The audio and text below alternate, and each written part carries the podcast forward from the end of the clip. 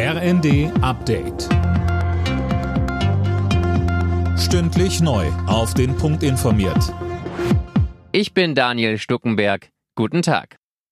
Finanzminister Lindner zieht Konsequenzen aus dem Klimafonds-Urteil. Sein Ministerium hat fast den gesamten Haushalt gesperrt. Mehr von Tom Husse. Bisher war von der Sperre nur der Klimafonds betroffen. Das Bundesverfassungsgericht hatte letzte Woche den Nachtragshaushalt 2021 gekippt. 60 Milliarden Euro fehlen der Ampel jetzt.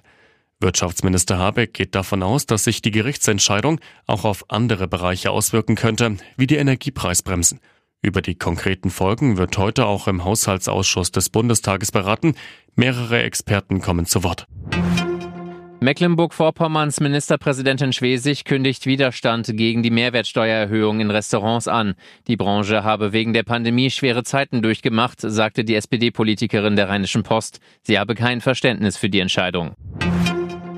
Wie können Antisemitismus und Muslimfeindlichkeit in Deutschland besser bekämpft werden? Dazu tagt ab heute die Islamkonferenz. Überschattet wird die Konferenz vom Nahostkonflikt. Anders als in den letzten Jahren ist der Zentralrat der Muslime nicht mit dabei.